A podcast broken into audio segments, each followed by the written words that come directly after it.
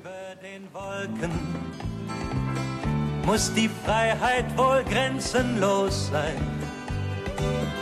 Alle Ängste, alle Sorgen, sagt man, blieben darunter verborgen und dann würde, was uns groß und wichtig erscheint, plötzlich nichtig und klein. Über den Wolken. Ich vermute, der eine oder andere wird dieses Lied kennen. Ich denke da eher so die ältere Generation. Das ist ein Lied von Reinhard May aus dem Jahre 1974. Und das Lied wurde tatsächlich Platz 4 bei der Abstimmung, was ist das beste deutsche Lied des Jahrhunderts. Platz 4, Reinhard May über den Wolken. Das Lied hat eine ganze Generation oder vielleicht sogar Nation geprägt. Es drückt so eine Sehnsucht aus, so über den Wolken, wie ist es da? Und auch damals gab es in dieser Zeit Kriege und die Menschen haben sich gedacht, ja, auf der Erde, da ist so viel Krieg und Terror ähm, und über den Wolken, da ist es doch bestimmt viel besser. Frieden, Freiheit und Harmonie. Und ich habe mich gefragt, wie ist es denn eigentlich wirklich über den Wolken? Also der Reinhard May singt ja nicht vom Himmel, äh, Im Englischen würde man davon Sky sprechen, äh, aber ich frage mich, wie ist es eigentlich in Heaven, also der göttliche Himmel? Wie ist es im Himmel, über den Wolken? Das wollen wir jetzt gemeinsam rausfinden und das Thema meiner Predigt lautet über den Wolken, über den Wolken. Die Kinder haben sich jetzt eine Woche lang mit diesem Thema oben beschäftigt, haben herausgefunden, wie es da irgendwie ist, waren in Flugzeugen unterwegs und so weiter. Und jetzt, liebe Kinder, wollen auch die Erwachsenen sich einmal damit beschäftigen. Wisst ihr, ihr habt jetzt eine Woche ganz viel gehört, eure Eltern haben euch extra hier hingebracht und ihr konntet ganz viel Spannendes hören. Und jetzt wollen die Erwachsenen auch unbedingt etwas über das Thema äh, Himmel und oben hören. Wir machen einen Deal. Ähm, wenn ihr mir versprecht, dass ihr richtig leise seid bei der Predigt und die Eltern gut zuhören können, dann wird es nächstes Jahr nochmal eine Entdeckerwoche geben. Okay? Okay. Das ist unser Deal. Sehr gut. Wir wollen heute zwei Fragen miteinander ähm, durchdenken. Über den Wolken, wie ist es da? Und über den Wolken, wie kommt man dahin? Wie ist es da und wie kommt man dahin? Und die Antwort finden wir, ihr ahnt es, in der Bibel, in Gottes Wort. Wir schlagen auf das Johannesevangelium, Kapitel 14. Johannes 14, die Verse 1 bis 6. Euer Herz werde nicht bestürzt. Ihr glaubt an Gott, glaubt auch an mich. Im Hause meines Vaters sind viele Wohnungen. Wenn es nicht so wäre, würde ich euch gesagt haben, ich gehe hin, euch eine Stätte zu bereiten. Und wenn ich hingehe und euch eine Stätte bereite, so komme ich wieder und werde euch zu mir nehmen, damit auch ihr seid, wo ich bin. Und wohin ich gehe, dahin wisst ihr den Weg. Thomas spricht zu ihm, Herr, wir wissen nicht, wohin du gehst und wie können wir den Weg wissen? Jesus spricht zu ihm, ich bin der Weg und die Wahrheit und das Leben. Niemand kommt zum Vater als nur durch mich. Über den Wolken, wie ist es da? Die Verse 1 bis 3 geben uns darauf eine Antwort. Dieses Gespräch, von dem wir gerade gelesen haben, spielt kurz vor Jesu Tod. Jesus hat unmittelbar vorher seinen Jüngern die Füße gewaschen. Er hat angekündigt, dass Judas ihn verraten wird. Er hat sich von seinen Jüngern verabschiedet und er hat vorausgesagt, dass Petrus ihn verleugnen wird. Lange ist es nicht mehr bis zu Jesu Tod. Es sind nur noch ein paar Tage übrig. Und Jesus möchte diese letzten Tage nutzen, um ein paar wichtige Infos weiterzugeben, nämlich zum Thema Himmel. Und im Vers 1 sehen wir, ähm, also auch wenn wir den Kontext vorbetrachten, das klingt alles sehr, sehr düster. Verrat, Verleugnung, Tod. Und deswegen ermutigt Jesus seine Jünger im Vers 1, euer Herz werde nicht bestürzt. Einmal die nächste Folie. Jesus sagt, lasst euch durch nichts erschüttern. Warum kann Jesus da so entspannt sein? Also es geht doch immerhin auf seinen Tod zu und Verrat, Verleugnung und so weiter steht auch kurz bevor. Warum ist Jesus da so ruhig und sagt, lasst euch durch nichts erschüttern? Und die Antwort ist, wegen des Himmels. Er sagt seinen Jüngern, egal was jetzt passiert, alles, was jetzt mit dem Tod und so weiter passiert, ähm, ihr habt eine wunderbare Zukunft vor euch. Und er beruhigt seine Jünger, indem er über seinen Vater im Himmel spricht, über Gott. Vers 2 sehen wir dann die Antwort, wie sieht es denn da eigentlich aus, wo Jesu Vater ist? Also Jesus sagt uns als erstes, äh, da wo sein Vater ist, gibt es viele Wohnungen. Und Wohnung meint etwas Dauerhaftes. In einer Wohnung, da wohnt man, da lebt man, da ist Heimat, da ist man zu Hause. Das ist kein Hotel, da ist man nicht vorübergehend. Es sind Wohnungen. Wir sollen da wohnen. Und Jesus macht dann ganz deutlich, das ist jetzt kein Witz, das ist kein, kein schöner Traum. Er meint es wirklich ernst, wovon er jetzt spricht. Und darauf kann man sich verlassen. Also im Himmel gibt es Wohnungen. Und wisst ihr, wer diese Wohnungen vorbereitet? Jesus selbst. Er sagt, ich gehe hin, Wohnungen zu bereiten. Und dieses Wort bereiten äh, wird in der Bibel ganz häufig verwendet im Zusammenhang mit Essen. Wenn jemand ein wunderschönes Essen vorbereitet, mit Liebe zubereitet, damit häufig dieses Wort benutzt. Und Jesus gibt sich also ganz viel Mühe, so wie wenn äh, eure Mama äh, ein richtig, richtig leckeres Essen vorbereitet. So gibt Jesus sich Mühe bei diesen Wohnungen. Und ähm, jemand hat mal gesagt, wenn Gott diese wunderschöne Erde in sechs Tagen vorbereitet hat. Und guck mal, wie schön diese Erde ist. Was glaubt ihr, wie schön werden die Wohnungen im Himmel sein, für die Jesus jetzt schon mindestens 2000 Jahre Zeit hat? Oh, ich glaube, das werden fantastisch schöne Wohnungen werden. Das ist nicht irgendwie schnell, schnell mal hingeklatscht, irgendeine so eine Billigwohnung. Nein, Jesus gibt sich Mühe bei den Wohnungen. Kinder, als ich klein war, äh, so ein Kind wie ihr, das müsste schon so ja, 20 bis 25 Jahre her sein, da war ich auch mal auf einer Kinderwoche. Ähm, mit Ursula Hebig war das damals. Und sie hat uns auch ganz viele spannende Geschichten erzählt. Und dann hat sie einmal gefragt, äh, Kinder, welche Berufe hat Gott? Gott hat natürlich keine Berufe, aber wenn man sich das mal so vorstellen würde. Da haben einige Antworten gegeben, so Arzt, Lehrer, Richter und so. Und da kamen einige gute Antworten. Und ich wollte auch unbedingt etwas sagen. Und da kam ich auch dran und ich habe gesagt, Gott ist ein Architekt.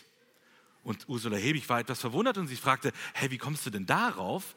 Dann habe ich gesagt, ja, keine Ahnung, irgendwo in der Bibel habe ich mal gehört, da steht, Jesus bereitet Wohnungen vor. Und ein Architekt oder ein Innenarchitekt, der, der baut die Wohnung, der richtet die Wohnung schön ein.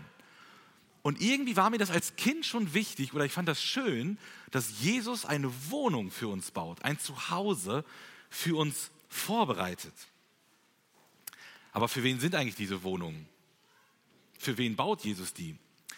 Man könnte jetzt denken, für, für Gott vielleicht? Ja, auch.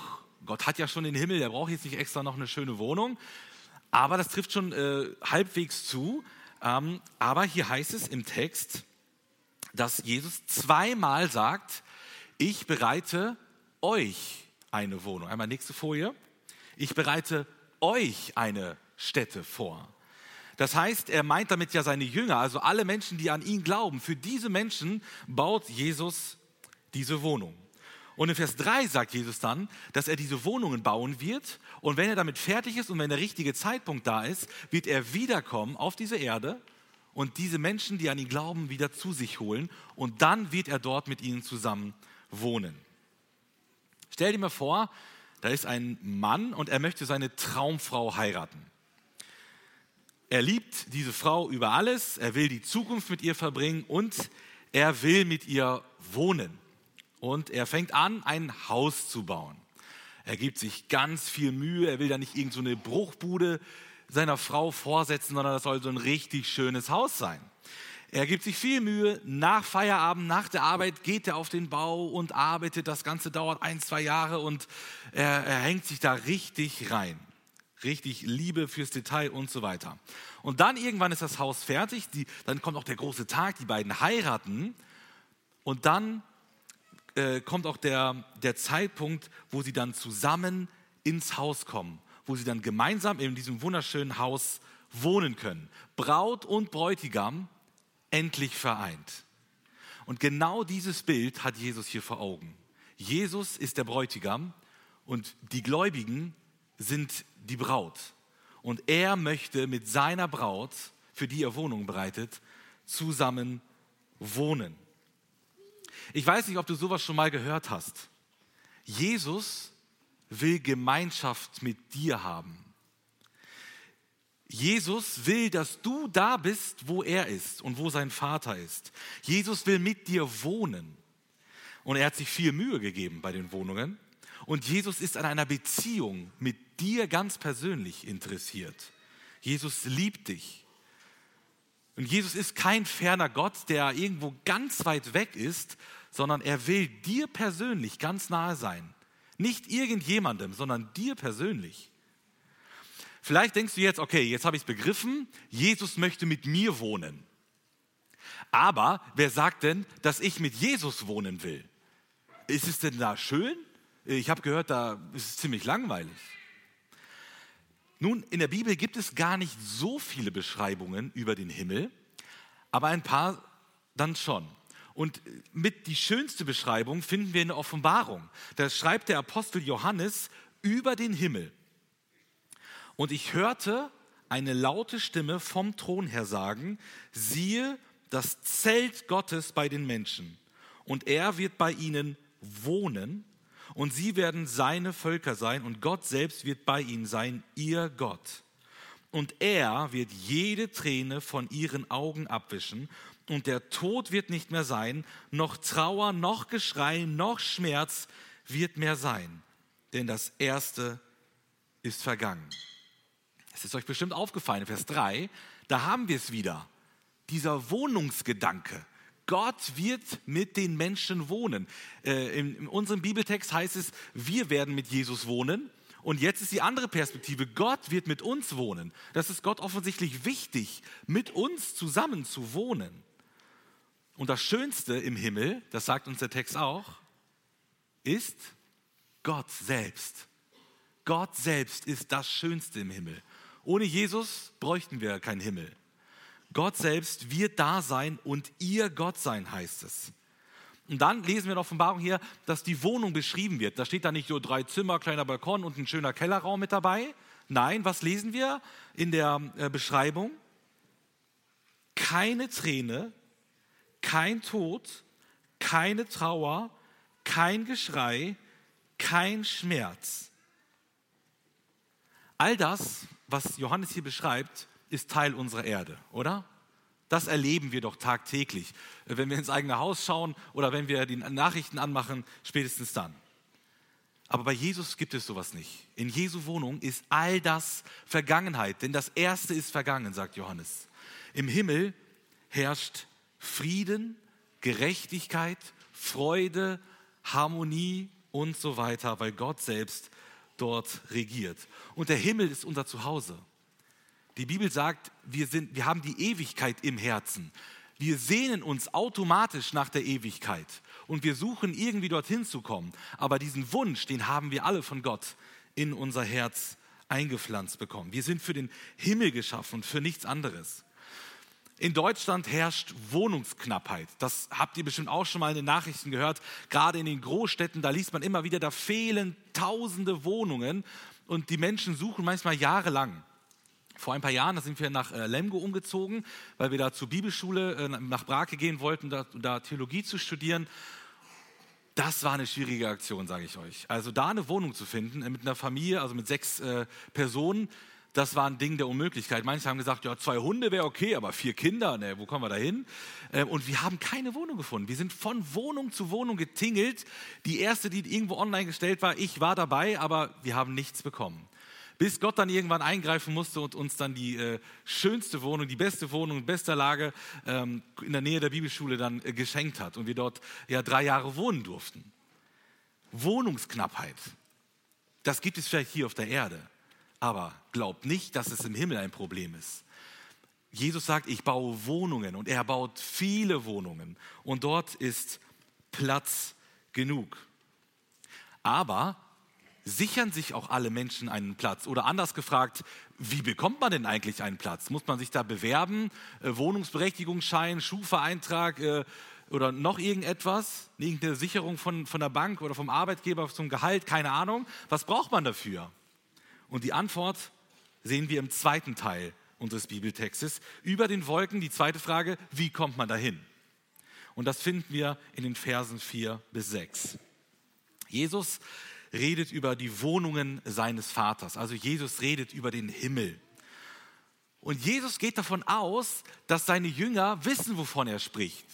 Dass sie den Ort kennen, also den Himmel, und dass sie auch den Weg kennen. Das Problem ist, bei den Jüngern war das manchmal so eine Sache, die haben nicht so viel verstanden. Also wenn du manchmal Probleme hast, irgendwas in der Bibel oder so nicht verstehst, was Jesus so äh, weitergibt, kein Problem. Die, da bist du mit den Jüngern in, der, in, guter Gesellschaft. Die haben wirklich eine ganze Menge nicht verstanden, obwohl sie direkt bei Jesus äh, dran waren. Ähm, also Jesus hat es oft erklärt, es kam aber bei den Jüngern irgendwie nicht an. Und dann herrscht so großes Schweigen. Ähm, alle fragen sich, wo, wovon spricht er? Aber keiner traut es sich zu sagen. Ähm, das war, also das hat mich so ein bisschen so an den Matheunterricht erinnert, so früher. Also, weißt du, der Lehrer erklärt irgendwas, keiner versteht's, und, ähm, aber es traut sich auch keiner zu sagen. So gibt es auch Fragen, so, ne? Und dann gibt es aber immer doch einen, der dann sagt, nö, ich, ich bin raus. Und dann kann der Lehrer erklären und alle freuen sich, danke, dass du das gefragt hast. So ähnlich war das, glaube ich, hier auch. Jesus erklärt was vom Himmel, wie man da hinkommt und die Jünger sitzen da und verstehen nur Bahnhof. Und Thomas, Thomas sagt, Jesus, äh, ich komme da gerade nicht, äh, nicht so ganz mit. Thomas, der kommt ja oft schlecht weg, ne? der, der ungläubige Thomas. Aber der Thomas, ich finde ihn ganz sympathisch, er fragt wenigstens. Er will alles verstehen, mit dem Kopf begreifen. Und das ist auch etwas, was Jesus möchte. Er möchte, dass wir mit unseren Zweifeln, mit unseren Fragen zu ihm kommen. Einfach ihn um äh, äh Erklärung bitten. Und der Thomas, der ist so ehrlich und sagt, Jesus, ähm, ganz ehrlich, ich weiß nicht mal, von welchem Ort du sprichst. Äh, wie soll ich denn wissen, wie man da hinkommt? Also ich verstehe weder A, also geschweige denn verstehe ich äh, dann B. Also Jesus muss dann ganz von vorne anfangen. Gut, er hat es zwar mehrfach gemacht, aber ähm, er macht es auch gerne noch einmal. Und Thomas fragt also Jesus, wie kommt man in den Himmel?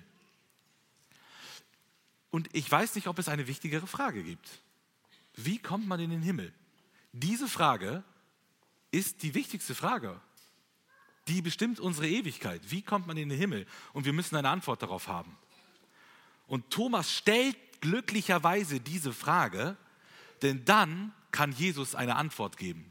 Und hätte Thomas nicht gefragt, hätten wir diesen wunderbaren Vers, Johannes 14, Vers 6, nicht gehabt und wir hätten diese wunderbare Aussage von Jesus nicht bekommen.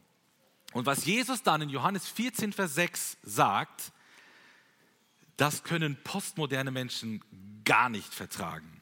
Postmoderne Menschen sagen, jeder hat seine eigene Wahrheit. Also jeder bringt seine Wahrheit mit und alles ist gut, alles ist okay. Jesus sagt, ich bin die Wahrheit. Und es gibt genau eine Wahrheit. Und ich persönlich bin die Wahrheit. Und äh, nicht nur das sagt er, er sagt auch, ich bin der Weg, die Wahrheit und das Leben. Und wenn das noch nicht krass genug ist, dann sagt er auch noch, und niemand kommt zu Gott in den Himmel als nur durch mich. Für postmoderne Menschen ist das harter Tobak. Lass uns mal kurz überlegen, was die meisten Menschen denken. Wie kommt man in den Himmel? Das ist ja eine Frage, die auch die Menschheit schon lange bewegt. Und die Menschheit hat auch viele Antworten darauf gegeben. Meistens geht das ungefähr so. Stell dir einen Berg vor, Gott ist oben, der Mensch ist unten. Und jetzt gibt es viele Wege, irgendwie hochzukommen, diesen Berg hochzukommen und irgendwie zu Gott zu kommen. Und es ist letzten Endes egal, welchen Weg du wählst, weil alle Wege führen ja nach Rom, nach, äh, zum Himmel ähm, und zu Gott, egal welchen Weg du wählst. Du kommst schon bei, bei Gott an. So denken die meisten Menschen. Der christliche Ansatz, das Evangelium, geht ganz anders. Die Bibel zeigt uns, dass dieser weit verbreitete Ansatz falsch ist. Jesus sagt, ich bin der Weg, die Wahrheit und das Leben. Niemand kommt zum Vater als nur durch mich. Wenn wir diesen Vers so ein bisschen sacken lassen, kurz auf uns wirken lassen, können wir vielleicht überlegen, welche falschen Vorstellungen korrigiert Jesus hier? Wo sagt er auch jetzt unserer Kultur im 21. Jahrhundert im Westen, wo sagt er, dass wir falsch liegen? Ich denke, erstens sagt er, man muss glauben. man muss glauben. Alle Religionen, egal wie sie sich unterscheiden, lehren im Endeffekt, dass man sich anstrengen muss. Also man muss den Berg hochklettern. Ja, der Mensch ist ja unten, Gott ist oben. Also müssen wir Menschen uns hochbewegen, uns auf den Weg machen zu Gott nach oben.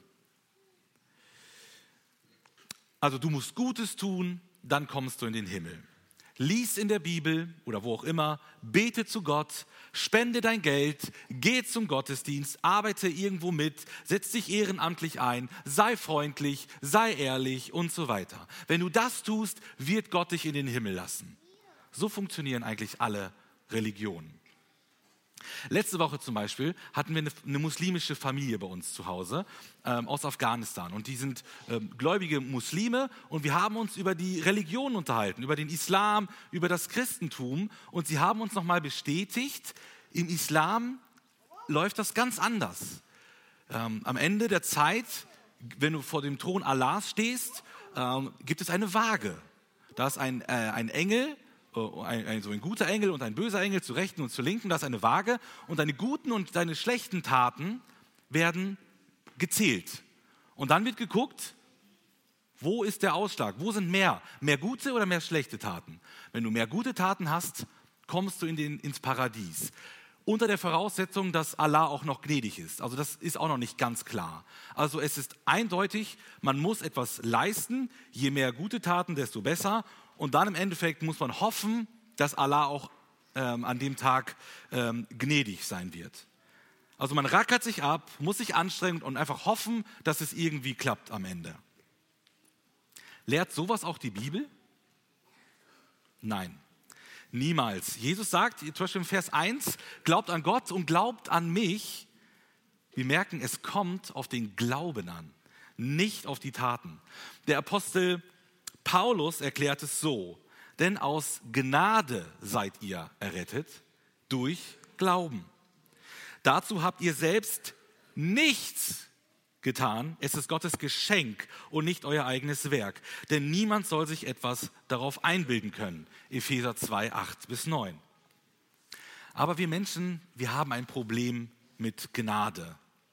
Wir wollen keine Gnade. Wir wollen es uns verdienen. Wenn du das nicht glaubst, dann gib mal spontan jemandem ein Essen aus. Ihr steht irgendwo beim Dönermann oder so, äh, bei McDonalds und dann sag mal, der hat irgendwie, keine Ahnung, Geld vergessen oder so. Und dann sag mal äh, dem, komm, ich übernehme das, ich zahle das. Wie ist meistens die Reaktion? Nein, auf keinen Fall, nein, äh, ich zahle dir das zurück. Also erstmal wollen die Menschen das meistens gar nicht annehmen. Und wenn, nächstes Mal gebe ich aber dir aus. Warum? Warum haben wir so ein Problem mit Gnade? einfach ein Geschenk anzunehmen, sich zu freuen und Danke zu sagen, dass jemand so, so großzügig war. Wir Menschen, wir mögen eigentlich Geschenke. Jedes Kind mag Geschenke, alle Menschen mögen Geschenke, beim Geburtstag das auszupacken an Weihnachten. Aber die Geschenke dann anzunehmen, gerade auch von Gott, fällt uns so unglaublich schwer. Wir sind so auf Leistung fixiert, gerade in unserer westlichen Welt. Wir erarbeiten uns alles. Wir wollen uns anstrengen und dann kriege ich auch meinen verdienten Lohn. So läuft das bei uns. Und deswegen tun wir uns so schwer, von Gott ein Geschenk anzunehmen. Und ich glaube auch, dass insbesondere wir Männer damit ein Problem haben. Warum sind in den Gemeinden, egal wo weltweit, durchschnittlich mehr Frauen als Männer? Ja, weil wir Männer so stolz sind, oder? Wir erarbeiten uns, wir sind die, die Herren, wir, wir geben uns Mühe, wir ackern und so. Ne? Und dann habe ich auch was verdient. Aber der Mann ist doch nicht schwach, der braucht doch kein Geschenk, er braucht doch keine Hilfe. So denken wir Männer oft. Da haben es die Frauen einfacher. Sie lassen sich viel eher auch von Gott beschenken. Die Bibel sagt, erarbeiten, verdienen, ja, das kannst du auf Arbeit machen, zu Hause, wenn es ums Geld geht, aber nicht, wenn es um den Himmel geht. So läuft das nicht. Äh, mal nebenbei gefragt, wie willst du dir eigentlich dein Seelenheil erarbeiten? Also mach das mal. Die Bibel sagt, du musst alle Gebote halten, jedes einzelne, dann könntest du dir theoretisch das Heil verdienen. Aber ihr merkt, es ist unmöglich. Keiner von uns kann alle Gebote äh, einhalten. Das ist niemals möglich. Und weil Gott das weiß, hat er einen Ausweg geschaffen. Er hat nämlich Jesus geschickt, der anstelle für uns den, das Leben gelebt hat, das wir hätten leben sollen, ohne Sünde, und den Tod gestorben ist, den wir hätten sterben müssen. Jesus ist der Ausweg. Also es ist sonnenklar, gerettet wird der Mensch aus Glauben. Glaube allein, Gnade allein, Christus allein. Die Schlagworte der Reformation, sie gelten auch heute noch. Also Jesus sagt, man muss glauben. Zweitens sagt er, man muss an Jesus glauben. Man könnte jetzt ja auch sagen, ja ist doch super, du sprichst von Glauben, ich glaube doch, zum Beispiel an Allah oder an irgendjemand anderen. Reicht das denn nicht? Ich glaube doch, wenn du sagst, Hauptsache Glaube. Ja, die Bibel sagt, nee, das reicht nicht. Du musst schon an Jesus Christus glauben, nicht an irgendjemanden. Ein Beispiel. Ich bin vor kurzem sechsmal geflogen. Also wir waren in Mosambik zu einem Missionseinsatz mit einer Gruppe aus der Gemeinde und wir mussten dann auf dem Hinweg dreimal fliegen und auf dem Rückweg dreimal. Ähm, die ersten zwei Flüge waren so richtig große Maschinen, so wo zehn Leute in einer Reihe sitzen und dann 400, äh, 500 Leute drin sitzen. Der letzte Flug war sehr abenteuerlich in so einer ganz kleinen Maschine, wo nur zwei sitzen, der Gang und dann nur eine Person. Also da waren 30, 40 Menschen oder so in dem Flugzeug. Das war dann schön äh, wackelig und so weiter. Und zugegeben, ich habe ein bisschen Flugangst. Nicht so extrem, aber ich bin froh, wenn, wenn ich wieder unten bin. Äh, also so regelkonform und so. Ähm, also ich bin nicht so der große Flugfan. Was ist jetzt besser? Einen großen Glauben zu haben an ein altes, rostiges, vergammeltes Flugzeug oder einen kleinen Glauben zu haben an ein topmodernes, neues Flugzeug, das absolut sicher ist. Welches Flugzeug soll ich jetzt nehmen? Ich habe jetzt die Wahl. Ist es egal, woran ich glaube? Nee, ich muss an das richtige Flugzeug glauben. Wenn ich glaube und ganz stark glaube, dass das kaputte Flugzeug mich ans Ziel bringen wird, werde ich es bereuen, wenn ich abstürze. Wenn ich ähm, äh, aber nur schwach davon überzeugt bin, dass das kleine, äh, äh, moderne Flugzeug, meine ich, äh, dass es mich sicher ans Ziel bringen wird, dann bin ich da auf der sicheren Seite. Es wird mich wahrscheinlich ans Ziel bringen. Also ich muss an das richtige Flugzeug glauben, also ich muss das richtige Flugzeug wählen, aufs richtige Pferd setzen. Und genauso ist es auch mit dem Himmel. Ich muss an den richtigen Gott glauben, auf den richtigen Weg, der mich nach oben, der mich zum Himmel bringt. Und dieser Weg, der heißt Jesus Christus. Es ist also nicht egal, welchen Weg man wählt. Also denkt nochmal an diesen Berg. Es ist nicht egal, welchen Weg man wählt, um nach oben zu Gott zu kommen. Es gibt nämlich nur einen Weg, der da auch ankommt, nämlich Jesus Christus. Jesus sagt, niemand kommt zum Vater als nur durch mich. Und das ist der christliche Absolutheitsanspruch. Und der stört viele Menschen. Warum denn nur Jesus? Warum gibt es denn nicht andere Wege? Warum seid ihr da so, so engstirnig? Das stört viele Menschen. Aber Gott offenbart es uns in seinem Wort, Rettung gibt es nur bei Jesus Christus und nirgendwo anders. Denken wir zurück an den Garten Eden. Gott hat den Menschen geschaffen alles war wunderschön und der Mensch hat es verbockt. Er hat gesündigt gegen Gott, hat rebelliert und er wurde aus dem Garten Eden geschmissen. Und die Gemeinschaft zu Gott war, ja, ist seitdem kaputt. Aber es gibt einen Weg, es gibt einen Ausweg, wieder zurück zur Herrlichkeit mit dem Vater zu kommen. Und der heißt Jesus Christus. Da ist die Bibel sehr deutlich. Ich habe jetzt noch exemplarisch einen anderen Vers mitgebracht. Der Apostel Petrus sagte mal über Jesus, und es ist in keinem anderen das Heil. Denn auch kein anderer Name unter dem Himmel ist den Menschen gegeben, in dem wir gerettet werden müssen. Rettung gibt es nur bei Jesus Christus. Und das ist sehr exklusiv, oder? Eva Dittmann hat mal geschrieben, die christliche Botschaft ist also gleichzeitig inklusiv und exklusiv. Inklusiv, weil Jesus möchte, dass alle Menschen gerettet werden. Exklusiv, weil nur Jesus diese Rettung vermitteln kann. Denken wir noch einmal zurück an den Berg. Alle Religionen denken, die Menschen müssten den Berg hochklettern, um zu Gott zu kommen. Es kommt also auf die menschliche Leistung an. Der Mensch rettet sich selbst. Er startet, er ist verantwortlich für sein Seelenheil. Das Evangelium sagt, es geht genau andersrum. Gott kommt den Berg herunter. Gott kommt dem Menschen entgegen. Er wartet nicht, dass der Mensch irgendwo einen Weg eventuell finden kann, um dann vielleicht irgendwie zu ihm zu kommen. Jesus sagt, ich komme runter. Also Gott kommt in Jesus, der Mensch wird, auf diese Erde. Er tut alles für sie, indem er für uns Menschen gestorben ist. Und dann sagt er, will ich diese Menschen, die dieses Rettungsangebot angenommen haben im Glauben, die will ich zu mir holen und will zusammen mit ihnen wohnen. In dem Flug, äh, wir sind lange geflogen, insgesamt glaube ich 17 Stunden, hatten wir viel Zeit. Und diese Zeit habe ich genutzt zum Lesen.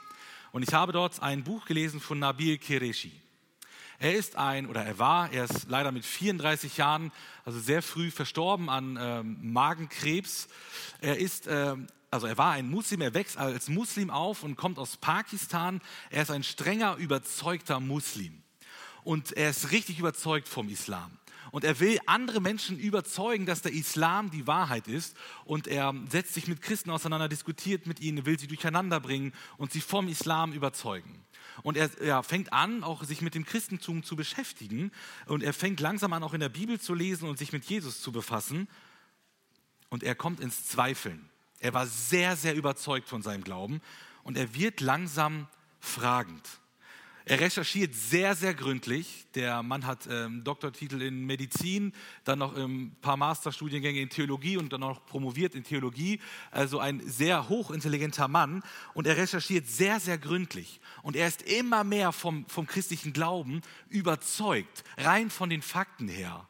Sein Kopf sagt schon langsam Ja zu Jesus, aber sein Herz kann es einfach nicht ja, also, äh, annehmen. Er kann es nicht übers Herz bringen. Und er ist ganz verzweifelt. Das geht über vier lange Jahre, dieser, dieser harte Kampf. Wo ist die Wahrheit?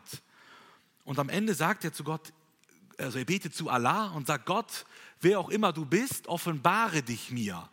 Wenn es Jesus ist, dann zeig es mir. Wenn es wer auch immer ist, ähm, dann zeig es mir. Ich möchte aber wissen, wer du wirklich bist. Und Nabil Qureshi bekommt mehrere Träume. Und in einem dieser Träume sieht er ähm, ein Festmahl. Er sieht Menschen, die wahrscheinlich auf einer Hochzeit sind und ein leckeres Essen vor sich stehen haben. Und diese Menschen haben noch nicht angefangen. Die Feier hat noch nicht begonnen. Sie warten noch auf etwas. Der Bräutigam ist noch nicht da und sie schauen alle zu ihm ganz fragend hin. Und ganz, ganz prominent in diesem Traum, an das, was er sich nachher noch ganz besonders erinnern könnte, war der Eingang. Die Tür zu diesem Festmahl war sehr, sehr eng. Sehr, sehr schmal der Eingang. Und er wacht auf und er fragt sich, warum ist dieser, diese Tür so eng? Und er, er, er hat einen christlichen Freund, mit dem er sich ausgetauscht hat. Er beschreibt seinem Freund diesen Traum und sagt ihm, hey, was bedeutet dieser Traum? Der Freund schreibt zurück, lies Lukas 13, Vers 22. Er öffnet die Bibel, ja, die er auch zu Hause stehen hatte, er weiß nicht, was da steht und er sieht die Überschrift, die enge Pforte. Und sein Herz fängt an zu schlagen. Und er äh, liest diesen Text und dort beschreibt Jesus, dass es eine enge Pforte gibt, durch die man in den Himmel hineinkommt. Und Nabil Kereshi versteht, Jesus ist diese enge Pforte. Ich muss an Jesus Christus glauben, wenn ich ins Paradies in den Himmel kommen möchte. Und er hat seine Antwort bekommen. Er hat zu Gott gefleht und hat gesagt, bitte schenk mir einen Traum, bei dem, ich keine Auslegung brauche, den ich sofort verstehen kann. Und er ist einfach nur geflasht, weil die Deutung dieses Traums Gott schon 2000 Jahre vorher hat aufschreiben lassen. Sie stand schon in der Bibel, die enge Pforte. Und er kannte diesen Bibeltext bis dahin überhaupt nicht. Und Nabil Kereshi kommt tatsächlich zum Glauben an Jesus Christus. Wie kommt man in den Himmel? Das war die Frage von Thomas. Und Jesus antwortet, durch Glauben an ihn. Gibt es eine wichtigere Frage als diese? Lass mich mal persönlich werden. Hast du diese Frage für dich geklärt? Wie, wie, sieht es mit dir persönlich aus? Nicht mit deinem Sitznachbarn, dem vorne oder mit den Kindern oder wem auch immer. Wie sieht es mit dir aus? Ist deine äh, Ewigkeitsfrage geklärt? Kommst du in den Himmel? Hat Jesus dir deine Sünden vergeben? Glaubst du an Jesus Christus? Diese Fragen entscheiden über dein Hier und Jetzt auf der Erde, aber vor allem entscheiden sie über die Ewigkeit, wo du die Ewigkeit verbringen wirst. Und ich lade dich ein, komm zu Jesus. Komm zu Jesus. Glaube an Jesus Christus, tu Buße, das meint, bekenne deine Sünden. Und ich glaube, ich muss keinem erzählen, dass wir alle sündig sind. Ich glaube, das merkt jeder Mensch intuitiv. Wir alle haben Sünde in unserem Leben. Keiner ist perfekt, keiner kann Gottes Geboten, Gottes Ansprüchen genügen. Also komm zu Jesus mit deiner Sünde. Bring Jesus deine Sünde. Bitte um Vergebung. Und Jesus sagt, ich werde dir deine Sünde vergeben und ich werde dir ewiges Leben schenken. Ich werde dich in den Himmel aufnehmen und wir werden Gemeinschaft haben, gemeinsam wohnen. Über den Wolken, das war das Thema der Predigt. Wir haben uns zwei Fragen angesehen. Erstens, wie ist es da?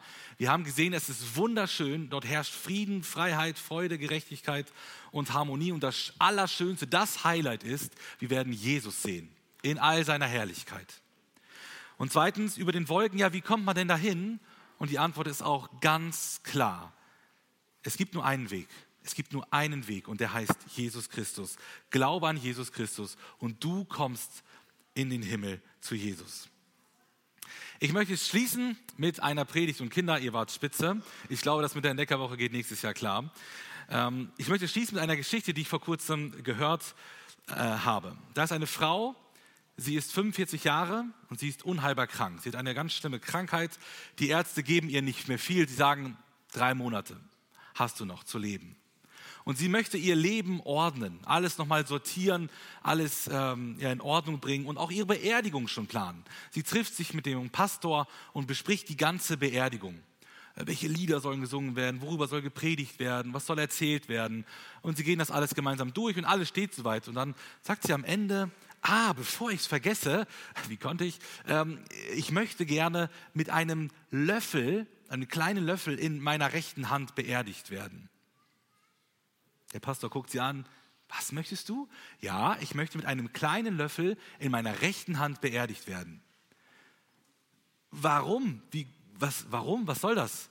Und sie sagt, ja, lass mich das erklären. Zu Hause, als ich ein Kind war und wir zusammen Mittag gegessen haben als Familie, und dann das Essen, äh, Geschirr und so weiter nachher abgeräumt wurde, sagte meine Mama meistens, behalte den Löffel. Es kommt noch was. Es gibt noch Nachtisch. Das Beste kommt noch. Und lieber Pastor, wenn die Leute in der Beerdigung mich mit dem Löffel dort liegen sehen und dann fragen, warum hat die Frau einen Löffel in der Hand, dann sollst du, lieber Pastor, ihnen erklären und ihnen sagen, behaltet euren Löffel, denn das Beste kommt noch. Und deswegen kann man sagen, Christen geben nicht den Löffel ab, wenn sie sterben, denn das Beste kommt tatsächlich noch. Und seien wir mal ehrlich, wir leben hier super schön, wir haben uns hier bequem eingerichtet auf der Erde und wir denken manchmal, glaube ich, wenn wir ehrlich sind, das ist schon der Himmel. Kann es denn noch schöner werden hier? Und wir genießen das Leben und wir vergessen den Himmel. Und ich will dich heute erinnern, behalte deinen Löffel, denn das Beste kommt noch. Amen.